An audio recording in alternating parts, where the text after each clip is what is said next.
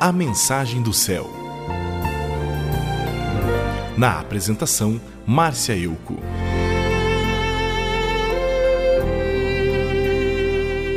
Em Levíticos capítulo 11, Deus disse a seu povo: Sejam santos, pois eu sou santo.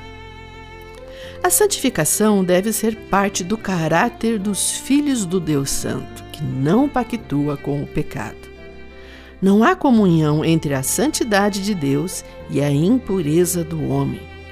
Da mesma forma que a luz e a escuridão não se unem, nem há sociedade entre a justiça e a iniquidade assim como também não há harmonia entre Cristo e o diabo. Apenas uma única vez na história do mundo, Deus permitiu que o pecado se aproximasse dele. Foi quando levou sobre si os nossos pecados naquela cruz. Esta foi a parte mais sofrida daquele sacrifício. Mas ele fez isso para purificar a humanidade e permitir que possamos ter comunhão com ele. Portanto, a santificação é essencial para a comunhão com Deus. Sem santidade, ninguém verá a Deus, pois é necessário que aqueles que se achegam a Ele estejam purificados.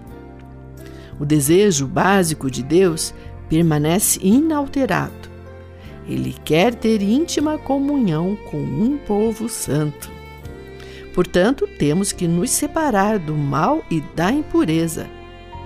Esta renúncia é um grande privilégio, pois quem assim procede pode unir-se a Deus num relacionamento paternal. Precisamos abandonar todas as formas de mundanismo, como pecados sexuais, embriaguez, desonestidade, ações indecentes, adoração de ídolos, feitiçarias, inimizades, brigas, ciumeiras, acessos de raiva, ambição egoísta, desunião, divisões, invejas, farras e outras coisas parecidas com essas.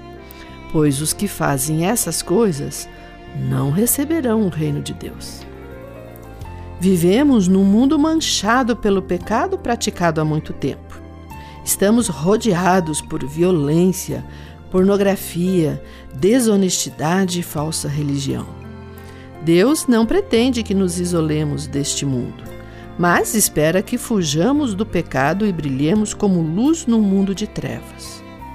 Nunca foi fácil viver como povo santificado num mundo corrompido, mas é possível.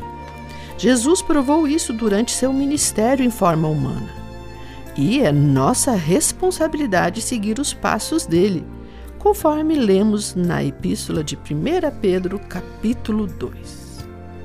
Foi para isso que ele os chamou. O próprio Cristo sofreu por vocês e deixou o exemplo para que sigam os seus passos. Ele não cometeu nenhum pecado e nunca disse uma só mentira. Quando foi insultado, não respondeu com insultos. Quando sofreu, não ameaçou, mas pôs a sua esperança em Deus, o justo juiz.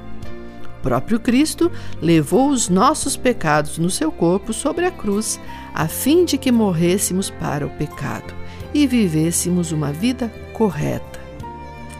Você não conseguirá enfrentar sozinho suas fraquezas.